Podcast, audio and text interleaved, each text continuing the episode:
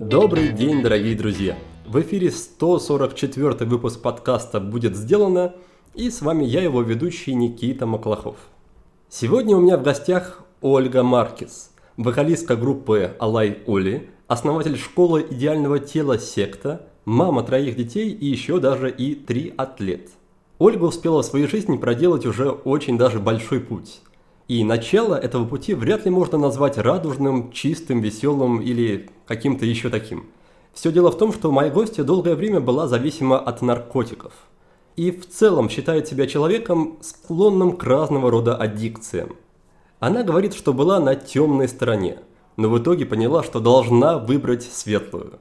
Вот это мы и обсудим.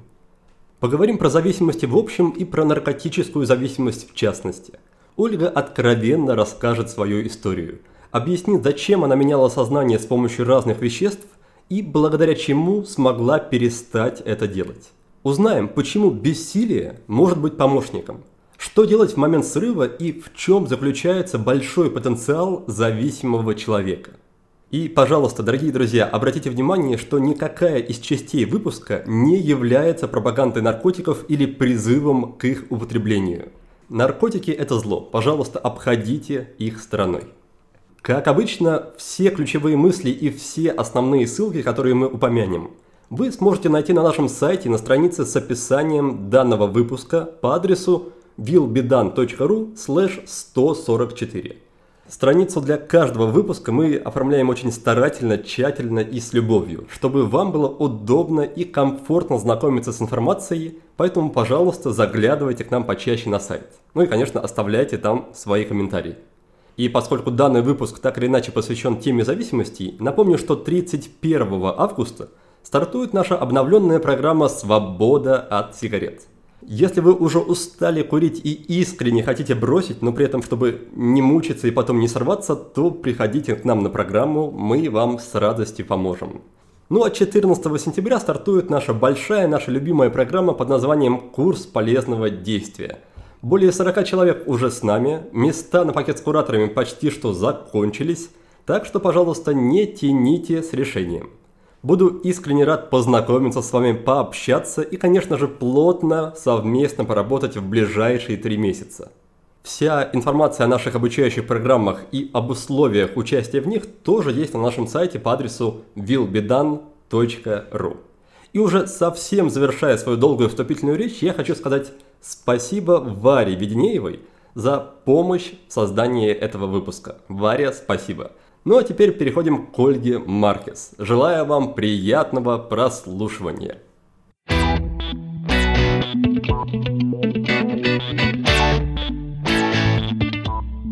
Ольга, привет. Привет. Спасибо большое, что нашла для меня местечко в своем плотном графике. Буду очень рад с тобой пообщаться. И, может быть, для начала расскажешь, как, как прошло твое утро? Ой, мое утро прошло просто невероятно. Мы проснулись. Мы вчера допоздна играли в мафию, как ты уже понял, с нашими друзьями. Это было очень весело. И э, с утра мы встали. У нас трое детей. У нас была запланирована стрижка трех мужчин в доме, и э, поэтому мы немножко задержались с выходом в садик. То есть это было такое осознанное задержание. К нам приехала стилист домой, и она стригла мальчиков, параллельно мы их кормили, собирали, мерили одежду, которую мы купили. Она не подошла, потому что дети нестандартного размера, и очень сложно им подобрать вещи, и а ходить с ними по магазинам сейчас, ну, в общем, не хочется по понятным причинам. Мы пытаемся их одеть. Я страдаю, что дети выглядят как э, бомжарики. Любая одежда быстро превращается непонятно во что, потому что они постоянно в песке, вот это вот все, и от частой стирки тоже эти катышки. Ну, в общем, вот такие материнские какие-то заботы. Я собрала сейчас рюкзак на, после нашего подкаста. Я поеду в бассейн, отплаваю две 300 у меня сегодня тренировка плавательная. А вечером поеду с ребятами из ГРИ и, ну, вообще с беговой такой тусовкой. Мы едем в Шлиссельбург и завтра будем бежать эстафету от маяка до маяка. Такой у меня сегодня день. Тебе легко удается переключаться между твоими амплуа мамы, спортсменки, музыкантши, бизнес-леди. Необходимо вообще такое переключение, или ты все, все время одна и та же? Мне кажется, сложно было бы, если бы приходилось постоянно переодеваться. Так как мы, особенно в Петербурге, всегда можно ходить в спортивном костюме, никто тебе не, ну, не посмотрит на тебя косо, это очень удобно. И как ты видел, я приехала на мопеде, на, на Веспе, это очень ускоряет. То есть в Петербурге вообще можно все делать быстро, все рядом. То есть начало Невского, например, это бассейн, а в середине там я живу, здесь офис. Пешком это ну, минут 40 всегда там ходить. А любой транспорт то же самое время, потому что в пробке то же самое время, а на мопеде или на велике это 5 минут. То есть ты за 5 минут оказываешься в любом месте. Да, я как раз очень скучаю по скутеру, когда жил в Таиланде, катались мы на Honda PCX, и прям думаю, что, может быть, завести тебе не страшно в Питере кататься? Ты осознаешь, какой большой риск? Я уже 6 лет гоняю на вот этом вот байке, и все очень хорошо, все очень нравится, вообще без проблем. А сколько уже существует твоя группа? Группа существует, вот, получается, с 10 класса школы, а мне сейчас 33. Вот я не помню, сколько это, 16 лет? Вот, отнимайте сами. Ничего себе. Я просто помню как раз еще в, там, лет 10 назад, может быть, чуть больше в институте мой одногруппник Султан, он уже тогда слушал, восхищался твоей музыкой, поэтому можно ему передать привет. Привет, Султан. Привет, Султи. Ты его помнишь, да, в лице? Конечно. Сейчас работает в «Медузе». Ну что, давай тогда потихонечку куда-нибудь углубляться? Давай, давай. Ну, например, расскажи, чем тебя привлекает Питер, когда у тебя есть под рукой Сочи, какие-то другие города, другие страны? Слушай, ну город это всегда люди, это всегда контекст. И э, сейчас очень актуальный контекст у Петербурга и моя команда, и в принципе все, что мы делаем, очень классно и интересно. Мне нравится Москва как город для жизни, и следующий год я буду жить в Москве по большей части. Но Петербург, особенно в тот момент, когда я решила из него уехать, заиграл новыми красками. Здесь у меня нет практически какой-то бизнес-среды, да, предпринимателей, с которыми я общаюсь мне этого не хватает. В Москве у меня этого много. То есть в Москве я общаюсь э, с теми людьми, которые делают э, бизнес и большой бизнес, и, в принципе, всегда есть о чем поговорить. Здесь у меня больше такая как бы музыкальная, творческая тусовка. Ну, ты считаешь, что в Москве, в принципе, концентрация таких людей больше, или ты просто пока не обзавелась контактами в Питере? Может быть, здесь есть какие-то люди, но мы с ними просто не знакомы, или мы просто слишком разные.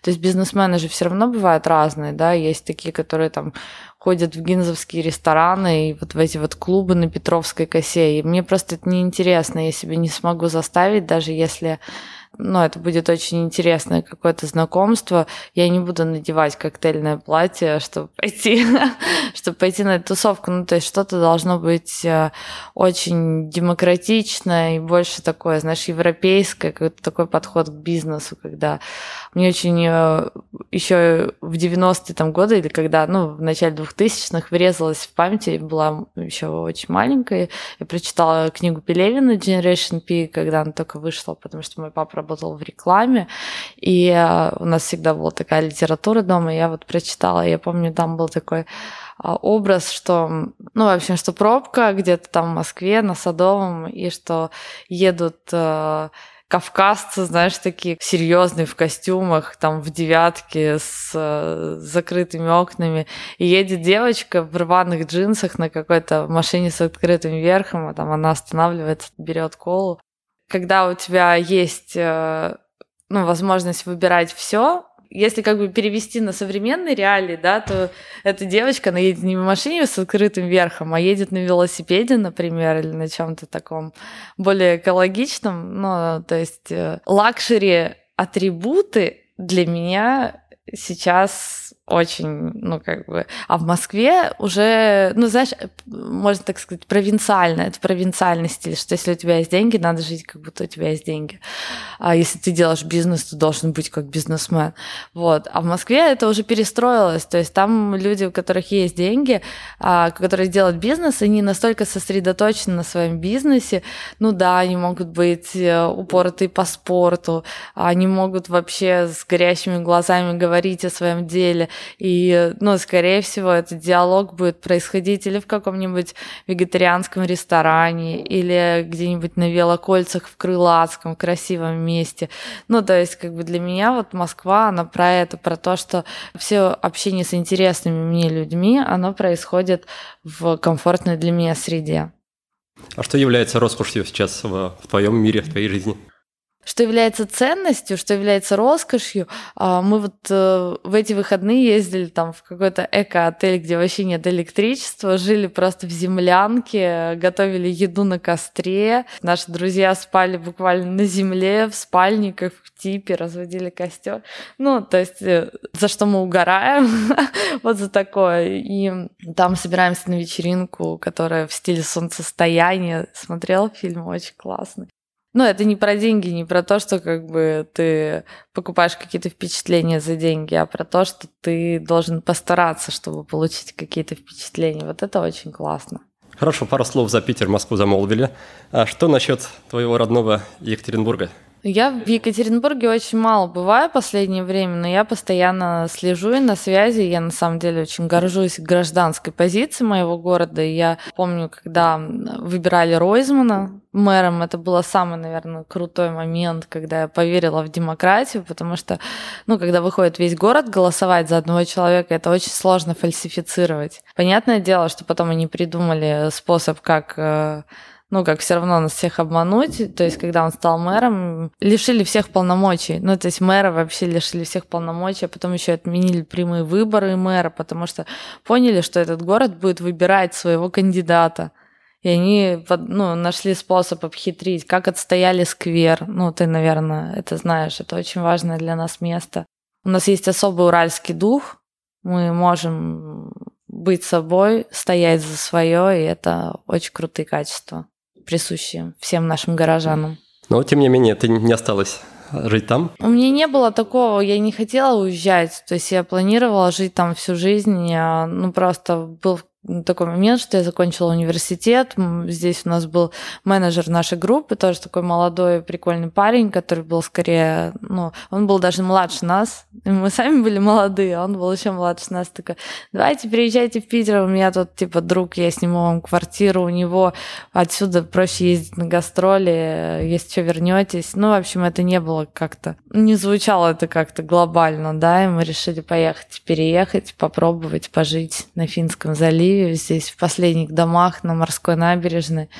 Приехали, и было сложно, было действительно очень сложно. И там уже в Екатеринбурге мы вроде жили самостоятельно, там снимали квартиры, сами как-то зарабатывали деньги. Но когда ты можешь там пойти к маме, к бабушке пообедать, это, ну, это очень поддерживает. Когда ты здесь, в городе один, и не то, чтобы у тебя там много денег, много знакомых, много возможностей.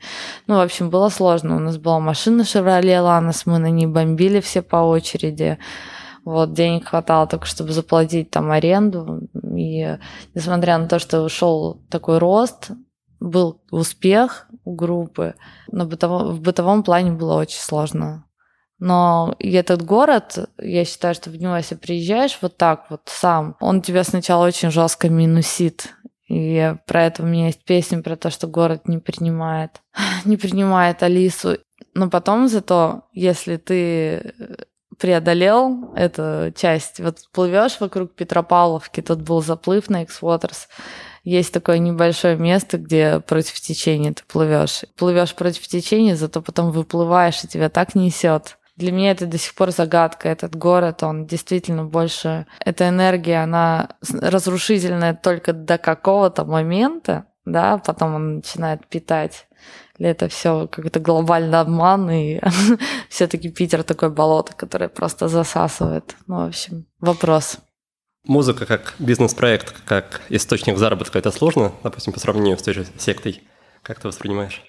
Вот есть, например, взять Моргенштерна, да, какого-нибудь, или там ЛДЖ, который покупает себе спортивные машины, вот это вот все. Ну, то есть я смотрю, я думаю, как бы, ну да, наверное, музыкой можно много заработать, но другое дело, что меня в а, музыке всегда, наверное, демотивировало и отталкивало то, что невозможно, ну, это нестабильно, ну, как бы это не то, что можно как-то статистически просчитать, ну, то есть не то, на чем можно построить стабильность. Ты написал хорошие треки, люди тебя слушают, не написал, не слушают. То есть вот эта история, как есть у меня в голове, что ты организовал тур 50 городов, потом живешь 10 лет на эти деньги и отдыхаешь и пишешь новый альбом, это, это не очень близко, да, к правде. Ну, не знаю, может, Земфира так может, может, кто-то так может. Видишь, э, не так много данных там, или Мадонна какая-нибудь.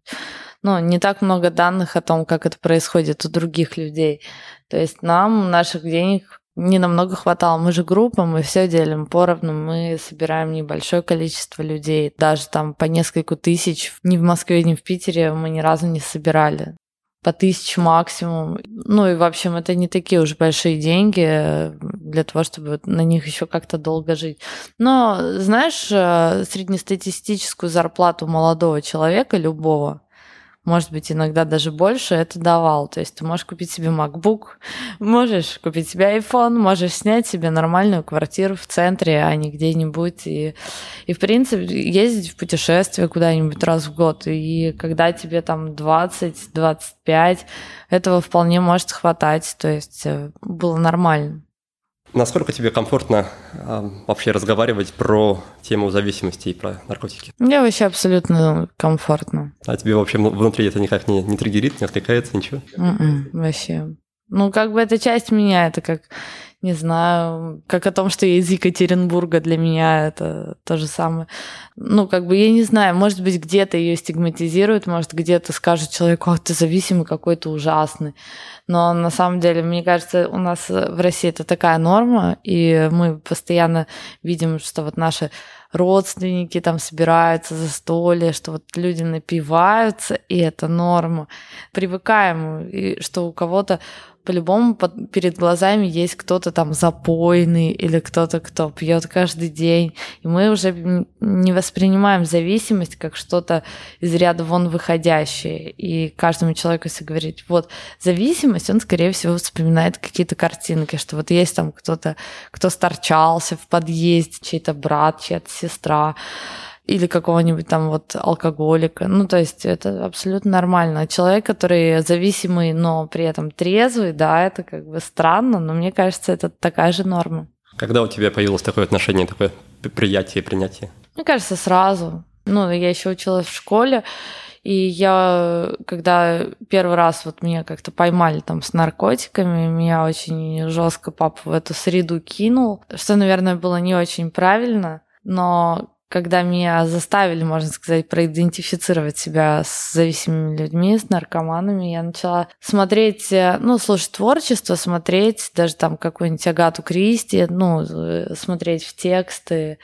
и э, в то, что было доступно на русском языке тогда, что-то похожее, вот это вот э, темное и, и печальное. Я поняла, что ну, у меня в душе есть такие есть очень много таких нот. И потом уже позже я смотрела, что очень многие творческие люди зависимые. И для меня это уже не было чем-то плохим. Для меня это всегда было чем-то романтичным, это было чем-то красивым, но другое дело, что я понимала, что эти люди не несчастливы. Ну, в общем, они не выбрались, а у меня было такое желание, что я хочу сохранить глубину, но при этом, чтобы это было счастьем. То есть я не хотела умирать в 27 лет или там во сколько-то.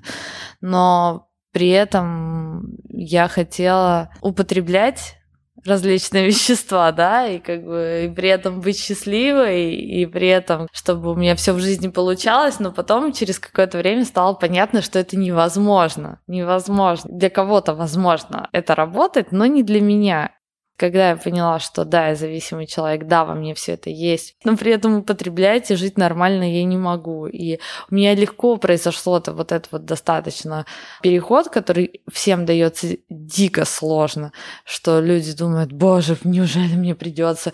Я как-то поняла, что вот я не могу употреблять и жить нормально. Наверное, мне надо попробовать жить без этого. И не сразу мне получилось, я срывалась очень много раз, но через какое-то время просто потому что меня достаточно долго было намерение оставаться чистой и трезвой, у меня получилось. Ты упомянула, что папа кинул в эту среду. Это что значило? Ну, когда папа узнал, что, ну, что я имею дело с наркотиками, он меня отвез, тогда был там фонд, ну, не город без наркотиков, другой, фонд Шичко. Там матери наркоманов, там были группы для зависимых, мне было 12 лет, то есть я была вообще очень маленькая. Вот, я как бы говорила, блин, да я не наркоманка, я просто тут пару раз травку покурил. Они говорят, ну, все так говорят, вот, иди пообщайся там с ребятами, которые 10 лет на героине. И я пообщалась, для меня они перестали быть какими-то страшными. Я поняла, что это такие же люди. И... Ну и для меня было, конечно, обидно, что мне не верят, мне не доверяют, что меня сразу же как-то приписали к наркоманам, не дали мне какой-то шанс Возможно, какое-то другое поведение моих родителей дало какой-то другой результат. Но при том, что все получилось так, я действительно проидентифицировала себя зависимыми и смогла взять для себя все инструменты работы с зависимым поведением. То есть глобально я родителям благодарна за это. Но при этом из твоих уст как-то не воспринимается, не слышно, что ты относишься к наркотикам как к чему-то такому, что может разрушить жизнь. Это скорее звучит как ну, наркотики это здорово, просто нам как-то не по пути. Не, наркотики точно совершенно они разрушают жизнь, причем легкие наркотики разрушают жизнь э, незаметно для тебя. Тяжелые наркотики тебе очевидно, что ты только колешься там и лежишь и бегаешь за наркотиками. С клубными наркотиками ты просто часто думаешь, что ты контролируешь употребление, на самом деле живешь там от выходных до выходных или от правила. У меня, например, было правило, что я не употребляю в Екатеринбурге, но потом я просто переехала в другой город. Через какое-то время я просто переехала и начала жить в другом городе. Ну, в Ижевске. Ну, а тебе все кажется, что ты все контролируешь, вот это вот все. А, то легкие наркотики, как травка, да, они, они вообще делают все незаметно, то есть э, они влияют на все-все-все механизмы вдохновения, концентрации, удовольствия от жизни, все. Но ты этого не видишь, потому что тебе кажется, что она ни на что не влияет. Это удивительная история. Как бы что касается там грибов, каких-нибудь галлюциногенов, ЛСД, то здесь э, кайф крайне сомнительный, да, но как бы и действительно через это может прийти какие-то новые интересные глубокие осознания, но при этом все равно побег от реальности, если ты из своей жизни, из своей головы хочешь постоянно куда-то выйти и пытаешься найти, боже, можно еще какой-нибудь угол посмотреть, можно я еще что-нибудь, пожалуйста, найду в этом. То есть как бы это факт, что для тебя твоя реальность невыносима, и ты постоянно хочешь из нее уйти. А глубокий потенциал человека раскрывается только когда он полностью залез в себя, забаррикадировался в этом и как бы сидит, ну, сидит на этом, как на випасане. То есть смысл в том, чтобы вообще никак не изменять свое сознание. А, и через какое-то время, через достаточно долгое время, ты начинаешь видеть истинную суть вещей в себе, в своей конкретной реальности. Поэтому я считаю, что люди в зависимости, они имеют гораздо больше потенциал, чем люди не в зависимости. То есть, ну, вот пример такой. Я думала, кстати, об этом, когда я ехала сюда, что когда приезжаешь там, например, в Питер или в Москву без денег, без знакомств, без связи, тебе пипец тяжело, ты можешь сдаться, ты можешь, у тебя может не получиться, ты там вернешься обратно, как такой побитый, не знаю. Но если из этих минусов ты вылезаешь в плюс, то ты просто такой монстр становишься. Ну, в хорошем смысле слова, тебя вообще не сломать. И понятное дело, что люди, у которых есть деньги, связи, знакомства, бабушка, которая накормит, понятное дело, что они, им в плюсе оказаться проще. Но их плюс не имеет такого вот, э, вот этого пройденного который на самом деле это и есть потенциал, это и есть энергия, стержень, который ты в себе строишь. Также и с зависимостью. Если ты выходишь э, из зависимости и учишься видеть ее суть, это как бы невозможно просто, то есть если бы ты просто такой, я не употребляю, и все, нет. 12 шагов, я просто не знаю другой системы, которая бы так работала слаженно, да. Ты просто по ступенькам себя препарируешь, это такая самопсихотерапия. Ты все вообще понимаешь про себя, у тебя все выписано, все задокументировано. Ты всегда как будто к этому можешь возвращаться, обращаться. Ты все свои триггеры, все свои реакции, все знаешь. И уже из этого ты такой, вау, просто как научился управлять космическим кораблем, и уже можешь на нем лететь в космос. А до этого все просто подготовка. Поэтому такая вот история, сложная достаточно. Ну, как я понимаю, даже 12 шагов – это не история про то, что ты один раз отработал и потом наслаждаешься результатами, да, это по-прежнему ежедневная работа, и ты ведешь какой-то дневник, да, то есть продолжаешь что-то делать. Ну, знаешь, да, это как бы хорошо, когда ты каждый день пишешь там по небольшому абзацу. Ну, можно писать там раз в неделю, можно раз в месяц, но чем чаще, тем лучше для тебя. Это не значит, что ты перестанешь быть успешным или умрешь от наркотиков. Нет. Когда тебе хуже, пишешь чаще, лучше, пишешь реже. Хочешь, пишешь, хочешь, не пишешь, это не обязательно. Что было источником боли в твоем случае, что тебе хотелось побежать в какой-то угол реальности подальше от себя? У каждого человека есть а, что рассказать психотерапевту, да, и то, что у меня мама рано умерла, и то, что я не могла найти какой-то абсолютной любви, принятия, да, это, в принципе, были 90-е. Я думаю, что у всех э, детей есть некая тревожность, недолюбленность э, из-за того, что родители были в панике, пытались обеспечить нас едой, всем необходимым. Ну и то, что сложно было найти коммуникацию с э, другими людьми, детьми. Мне хотелось, чтобы меня видели, любили, принимали, но этого не происходило. Накопилась боль, накопилось напряжение, накопилось желание нравится, желание, чтобы меня окружали люди, безопасная среда. И вот это вот, да, это все меня толкало в то, что вот как бы я не такая, что я не могу себя исправить. Ну, вот как-то так. Что бы ты сказала своим детям, окажись они в похожей ситуации перед выбором, или, может быть, что бы ты сделала или сделаешь, чтобы они вообще не соприкасались с, этой гранью реальности, с этой вселенной? У детей надо развивать эмоциональный интеллект, надо их знакомить со своими чувствами, чтобы они умели их определять, находить причины, потому что ну, чаще всего компульсивное поведение, даже если это не наркотики, алкоголь, а вообще любое там еда, деньги, отношения, все что угодно, это может стать э, не просто эмоции, очень хорошая профилактика, чтобы дети ходили на собрания, на группы для детей, для подростков, э, у которых родители зависимые люди. Правда, полезно, и уже те, кто постарше, вот зависимые люди, я вижу, что они своих детей водят, и это дает детям очень хорошая платформа. Просто проблема не в том, что люди пробуют. Проблема в том, что есть люди зависимые, которые пробуют и их сразу несет под гору. И дело не в том, что они попробовали, а дело в том, что они зависимые. Ты считаешь, что зависимость это как черта характера, то есть она изначально есть или нет, да? Ну, это болезнь, да, и ты понимаешь э, ее, когда уже как бы идешь по жизненному пути и сталкиваешься. То есть человек может и не заторчать, но он может, например, в азартные игры удариться.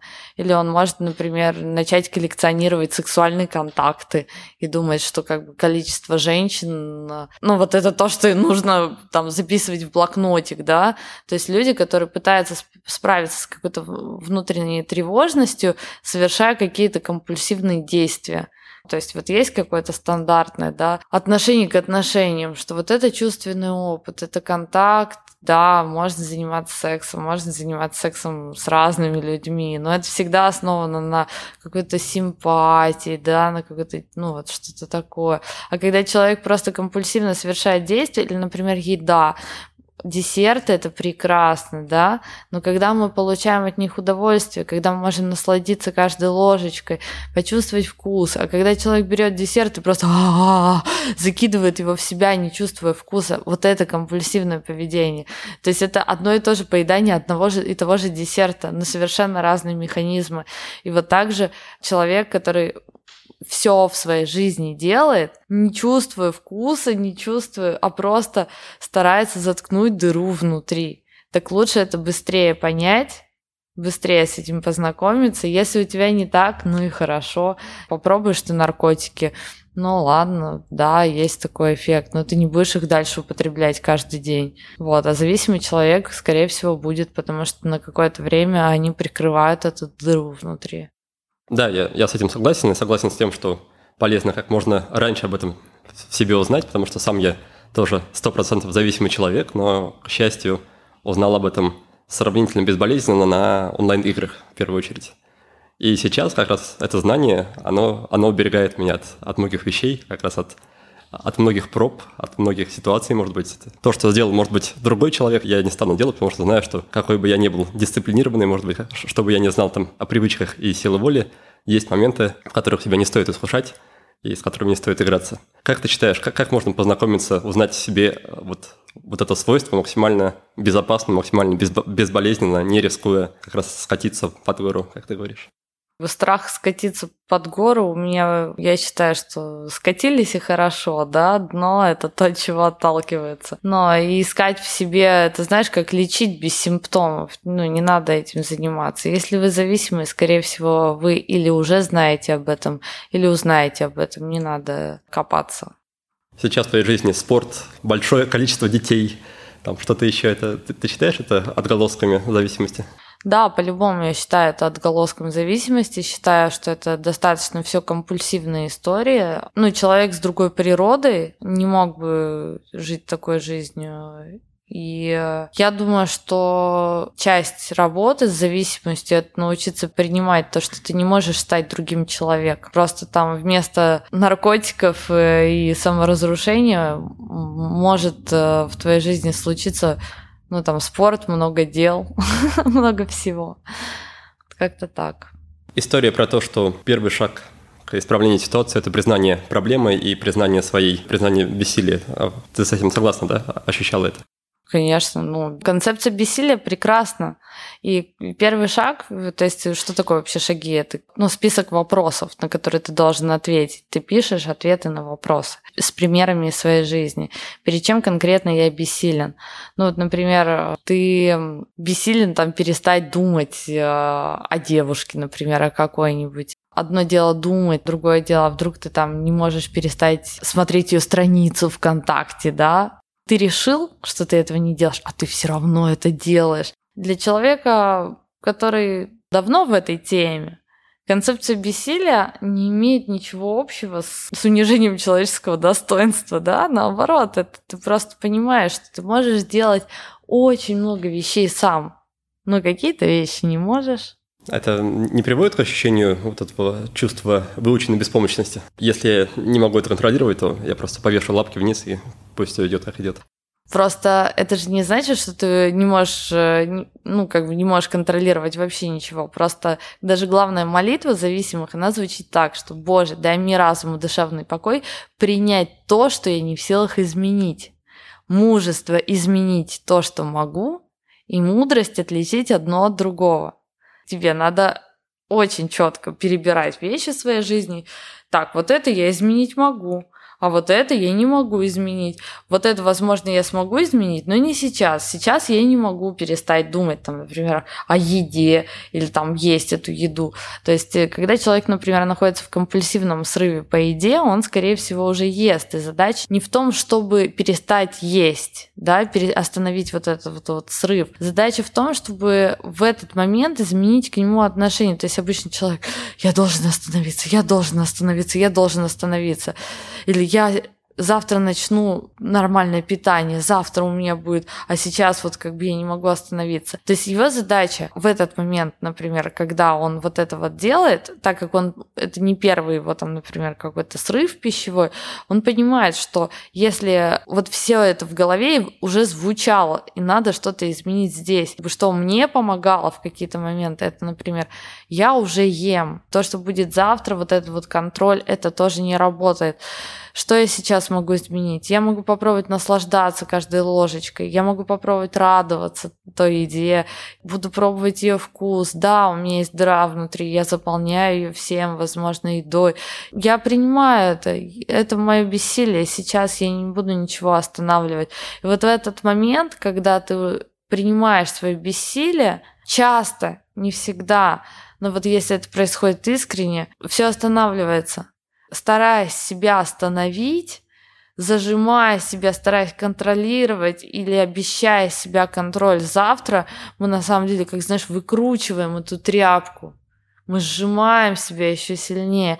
А как только мы принимаем бессилие, говорим, да, сейчас так, да, я буду это делать. Да, я такой человек, я просто постараюсь отдаться этому, и происходит какое-то освобождение. И еще, ну, второй шаг — это попросить о помощи. Молитва, как, которая снимает с тебя, то есть ты перестаешь выкручивать эту тряпку, ты говоришь, Пусть со мной происходит то, что должно происходить. Я не в своих руках. Как только ты опускаешь руки, ты перестаешь себя душить.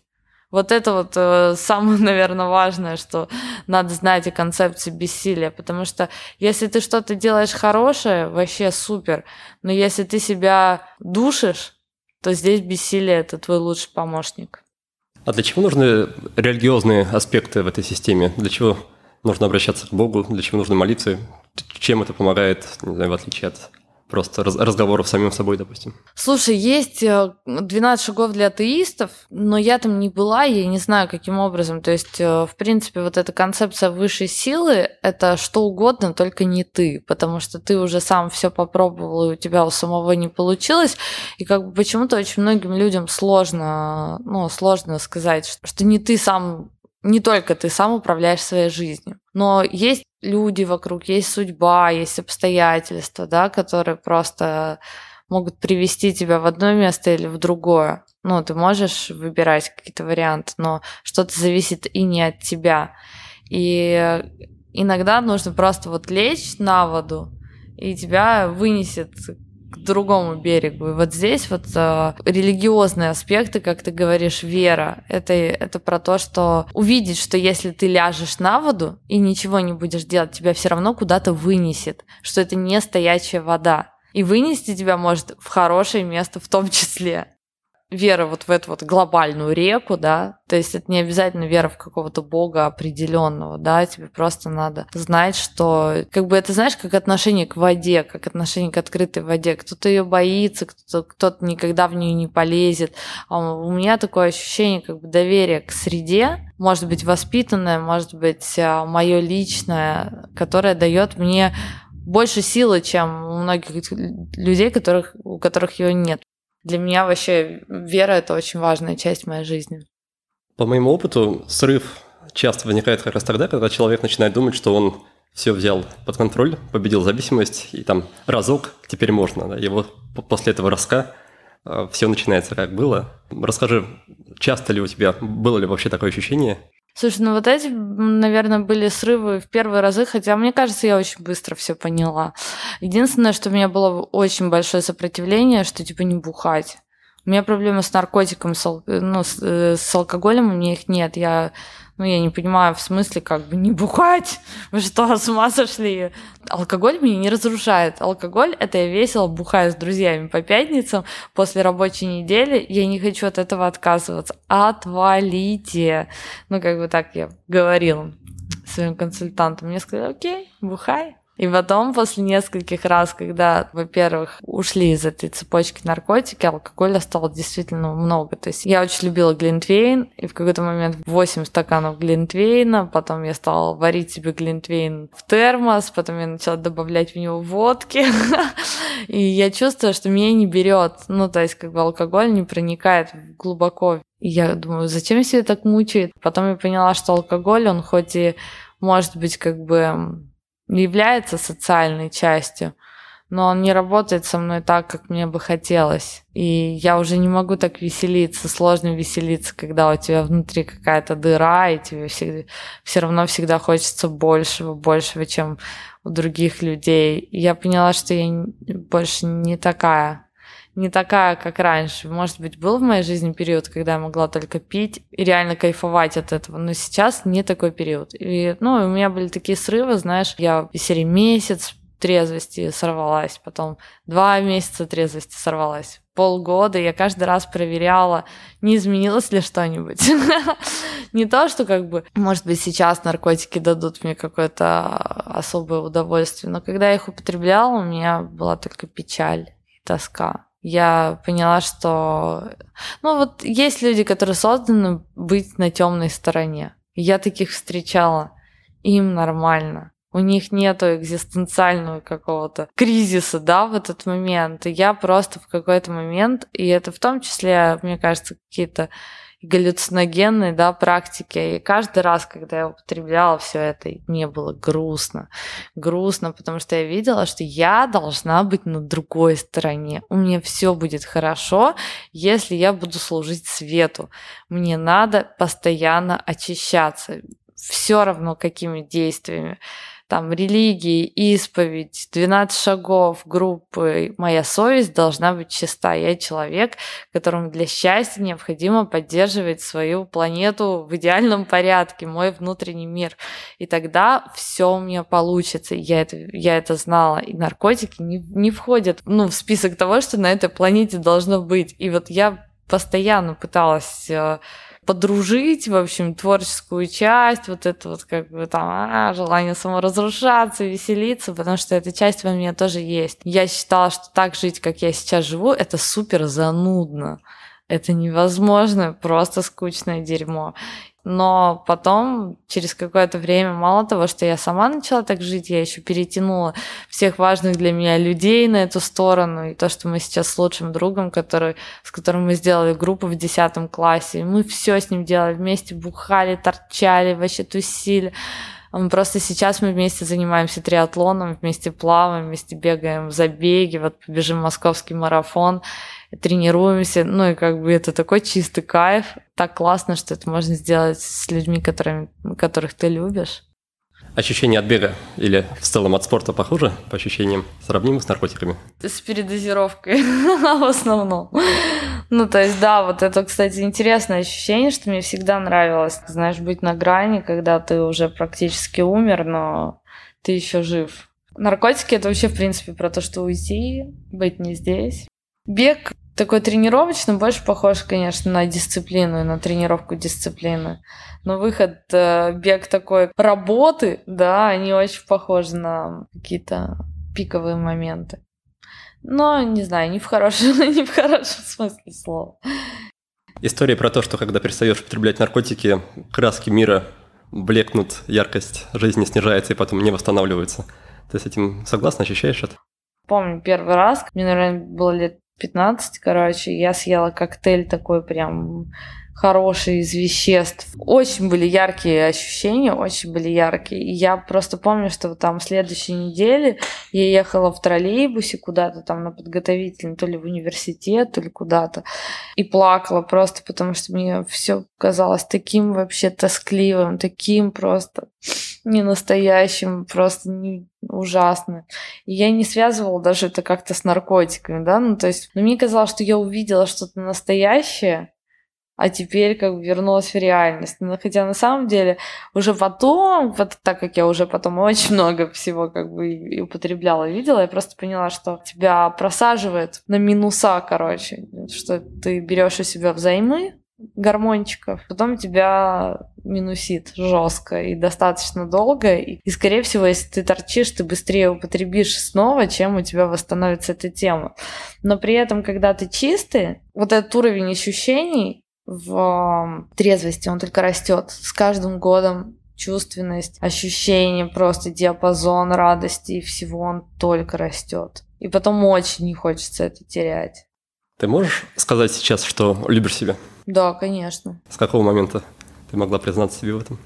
Я всегда себя любила. Я не понимала, почему другие люди не любят меня так же сильно, как я себя люблю. Ну, то есть я вижу себя, я знаю, что я класс. Я счастлива, когда люди согласны со мной, тоже меня любят, ну, мои близкие. У меня были вопросы к моему телу.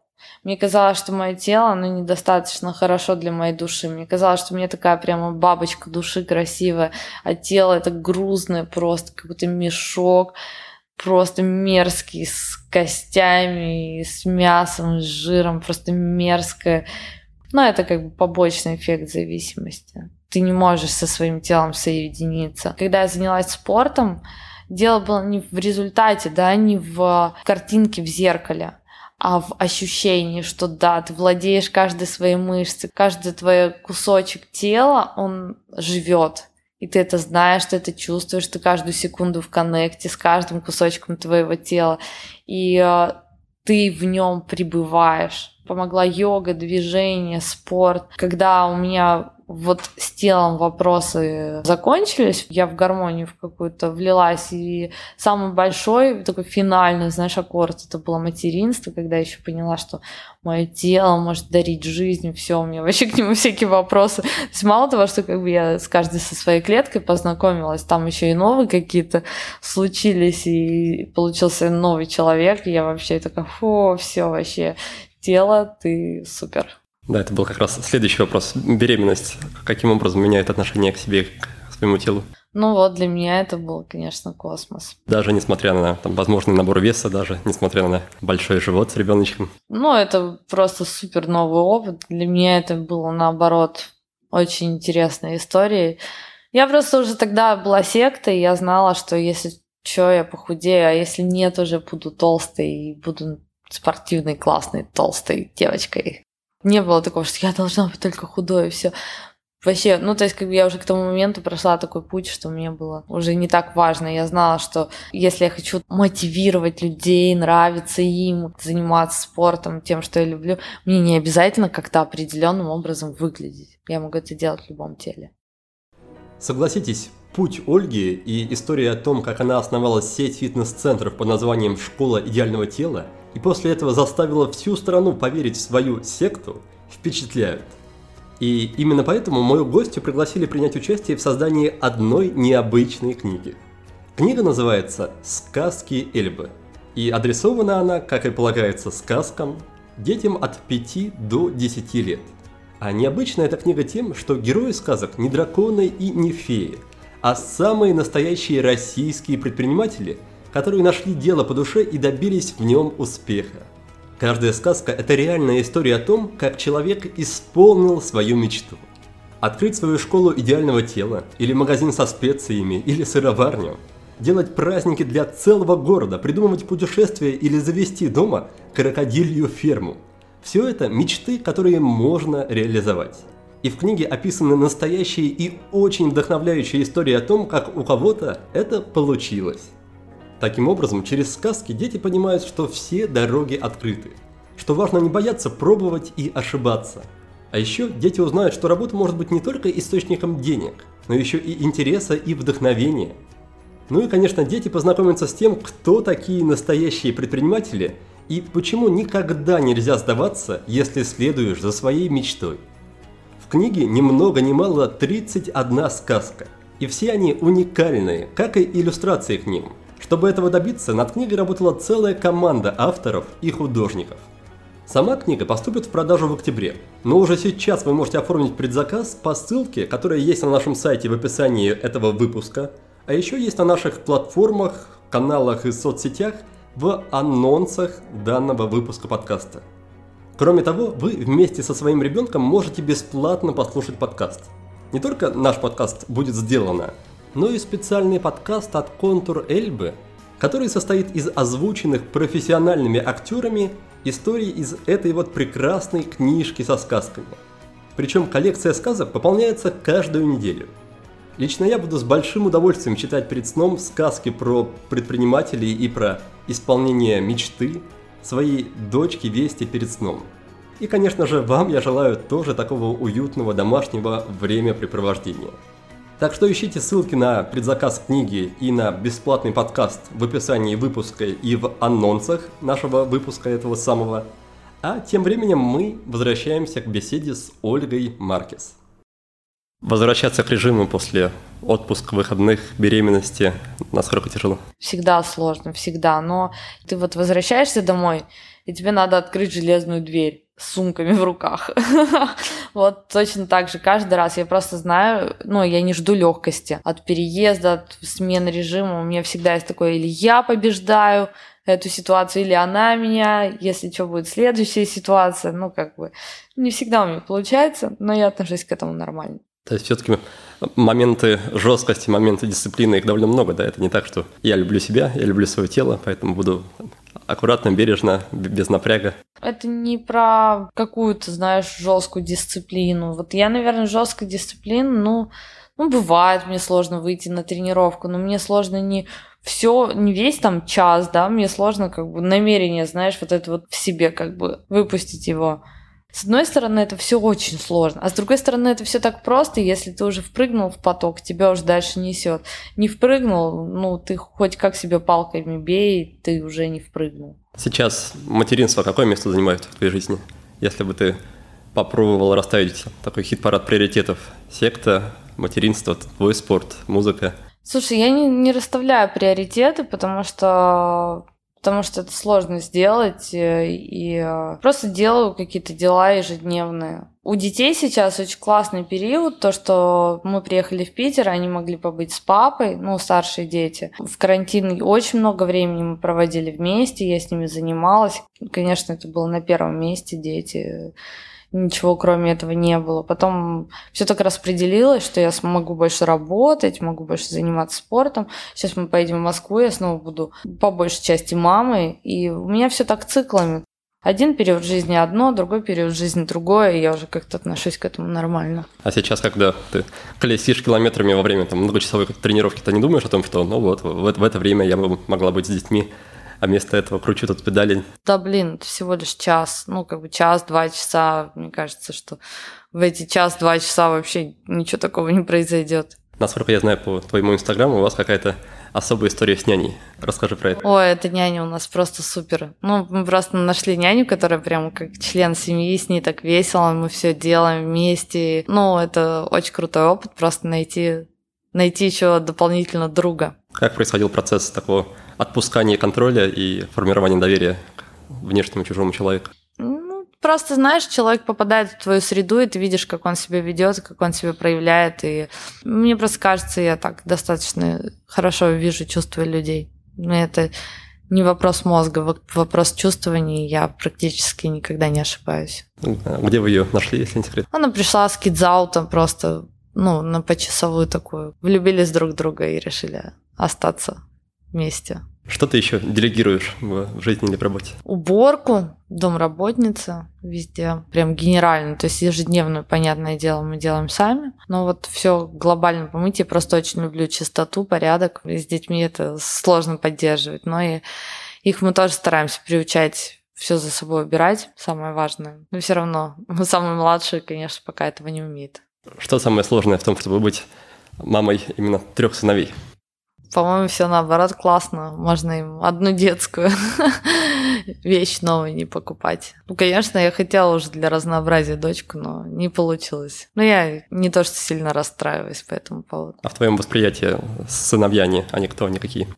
Ну, Ежи, он такой супер э, добряк и очень... Ну, то есть вот ему, например, государственная школа будет идеальным. Он любит систему, он любит э, выполнять задачи, вот это вот все такой. Мирон, он, у него тяжелый характер, ну, для него самого. Все должно быть по его, он не хочет, чтобы его кто-то направлял, чтобы ему кто-то говорил, что делать, и ему как раз, мне кажется, какой-нибудь Вальдорф подойдет, но если ему что-то интересно, он просто сделает это лучше всех, он любит порядок, он хочет стать военным, он очень забавный. Вот, а Рома, самый младший, он такой волевой, все должно быть по его. Но они все очень нежные, они очень семейные, они очень хотят еще детей, то есть у них они любят все друг друга, у них есть ощущение вот этой коммуны, все свои, и это очень классно, что они вместе. Ты бы хотела видеть кого-то из своих ребят, из кого-то из сыновей в качестве продолжателя твоего дела? Ой, я в такое не верю, если честно. Нет. Но если так повезет, и они захотят заниматься этим, то why not? Я считаю, что ну, сектой должен заниматься тот, кто будет любить ее так же сильно, как я, и кто будет видеть в этом такую же миссию. Мне кажется, это вряд ли будут мои дети, потому что у них свои отношения с телом, они не прошли, ну, как бы у них уже нормальные отношения со спортом и со всем. А фишка секты в том, что ее придумал человек, который был бесконечно далек от спорта, у него не было никакой базы, и в принципе, человек, который просто хотел вкладывать минимум усилий в то, чтобы переломить вот этот, вот, вот этот ход событий, что я уже не спортивный мешок с костями, каким образом, особо не напрягаясь, мне стать другим человеком. Мне кажется, это важная часть, а мои дети уже изначально спортивные. А в целом вы как-то целенаправленно в них взращиваете дух свободы, предпринимательства, авантюризма такого здорового? Конечно, да, но различными, да, способами. И с деньгами знакомым. Я беспокоюсь, что они, конечно, растут в таких условиях, где у них все есть. У них нет ощущения, что их родители тяжело работают. Мне, мне кажется, мне это очень много дало, что мои родители много работали, и мне я видела, что это не значит, что ты будешь успешным. Вот. Если ты дофига работаешь, и ты честный человек, это еще не значит, что у тебя будут деньги. И как-то меня это очень сильно успокоило. Я подумала, ну и ладно, буду бедный. Но вот буду работать, буду честной. Точно знала, что не хочу там воровать, не хочу сесть на госслужбу, чтобы наворовать побольше. Вот как-то у меня этого не было, чтобы во мне прежде всего честность взращивали. Вот, а я боюсь, что у моих де- детей будет такое ощущение, что можно быть на, на релаксе вообще как мамочка. И при этом откуда-то берется еда, хорошая квартира, машина, и вот что все как будто бы само происходит. Им кажется, что все легко дается. Они не видели контекст, не видели историю. Я думаю, что не будет тяжело. Возможно, им придется прожить тяжелую жизнь, в которой у них ничего не будет. Это как раз созвучно с тем, что ты говорил про потенциал, да, что? Ну да, да, да, у них этого нет, у них нету потенциала вот этой вот как бы бедной семьи. Но, возможно, у них какой-то другой путь. И э, я просто считаю, что человеку каждому надо пройти через сложности какие-то, иначе он себя не поймет. Не хочу своим детям легкой жизни, хочу, чтобы она была интересной, чтобы они за все свои достижения были благодарны только себе. Суворовское училище, армия? Если захотят, без насилия. Захотят отмазываться от армии за свои деньги, пожалуйста. Пару минут назад ты сказала, что была а, человеком далеким от спорта, от физкультуры, а сейчас ты уже защитила или защищаешь еще? Или работаешь над диссертацией? Слушай, я ее написала, я защитила ее как выпускную работу, но я ее не буду защищать как диссертацию, потому что, ну, ну мне не нравится, не нравится уровень а, исследований, включенности в исследования, ну, тех, кто должен был мне помогать со стороны университета. Как бы все можно сделать самой, все можно сделать на коленке, как бы все данные у меня есть, и все исследования мы сделали.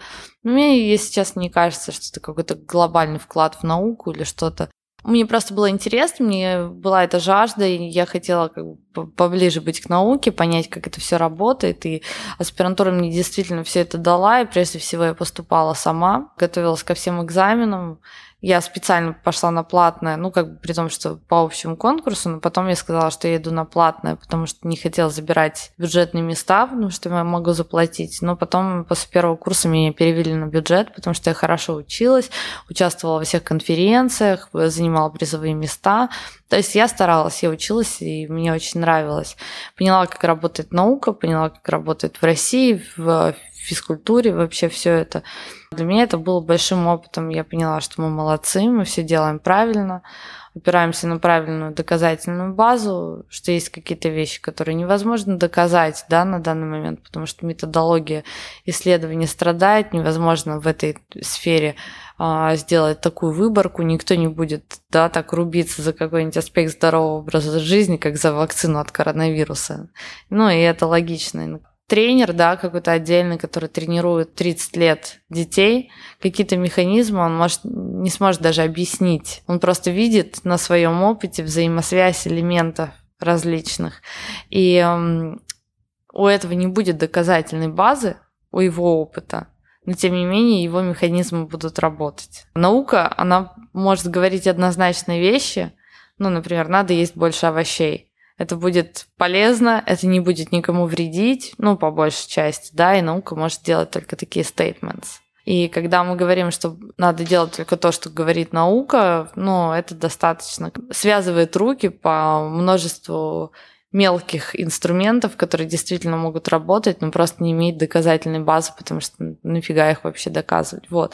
Это для меня стало очень хорошей частью внутренней опоры. Да, было сложно писать диссертацию, зато я прочитала кучу классных источников научилась работать с этой информацией. Мы провели исследование, это тоже было интересно. Это, ну, сколько, два или три года моей жизни мы ездили на конференции а, очень крутые мировые, посвященные здоровому образу жизни, формированию привычек на глобальном государственном уровне. Да, это для общего развития очень полезно. Для бизнеса, конечно, это больше отвлекало, да, чем Потому что когда ты такой весь э, с раскрытым сознанием, сложно сосредоточиться на твоем продукте.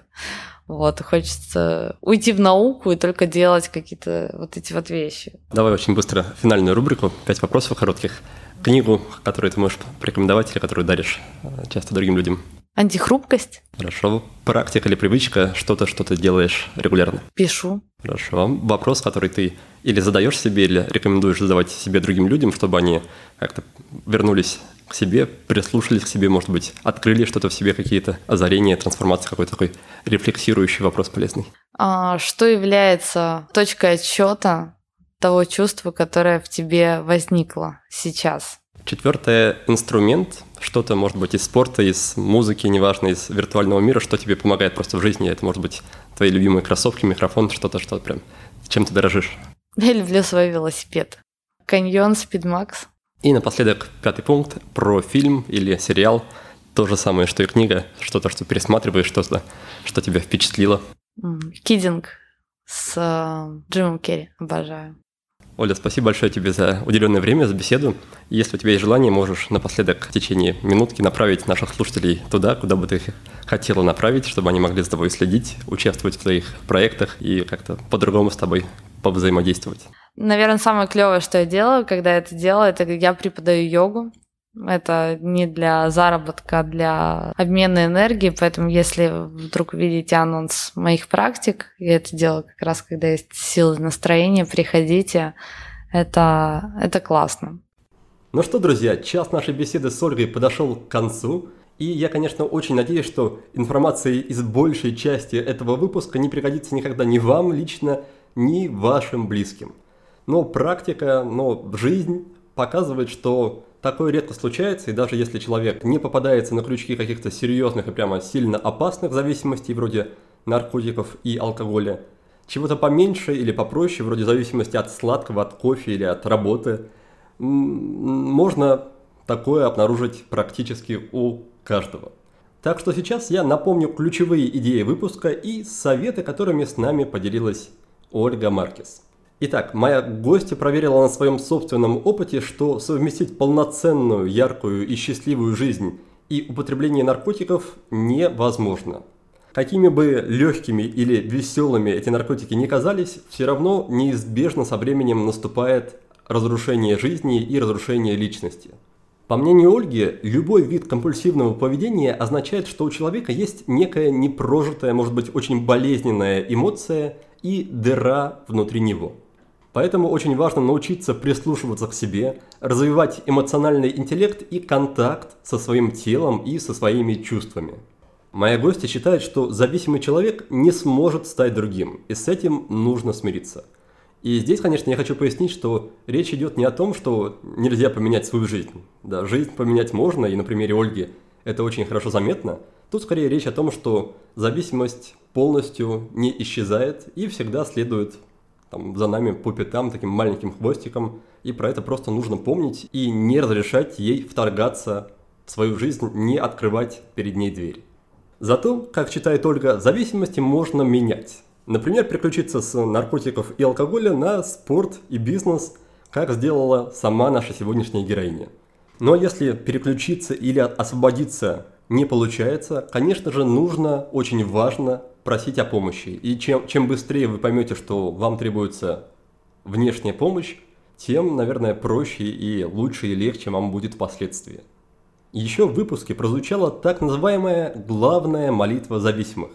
Суть ее в том, что нужно научиться отличать то, что мы можем изменить, от того, что нам не подвластно.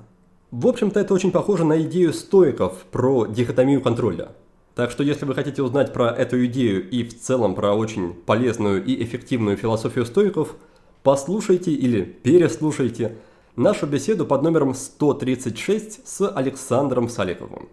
Так вот, про бессилие. Ольга Маркес предлагает зависимому человеку ответить на вопрос. Перед чем конкретно я бессилен?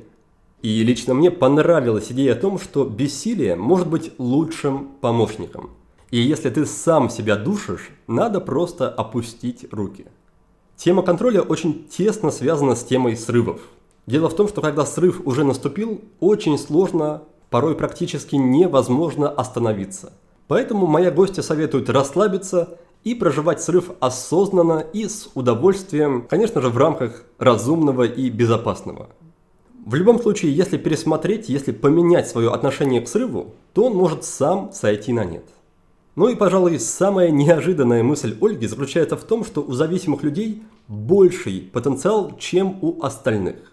Смысл в том, что человек, который, как она выразилась, ушел в глубокий минус, оттолкнулся от дна и смог выбраться в плюс, имеет преимущество перед теми, кто всю жизнь получает благо на блюдечке с голубой каемочкой.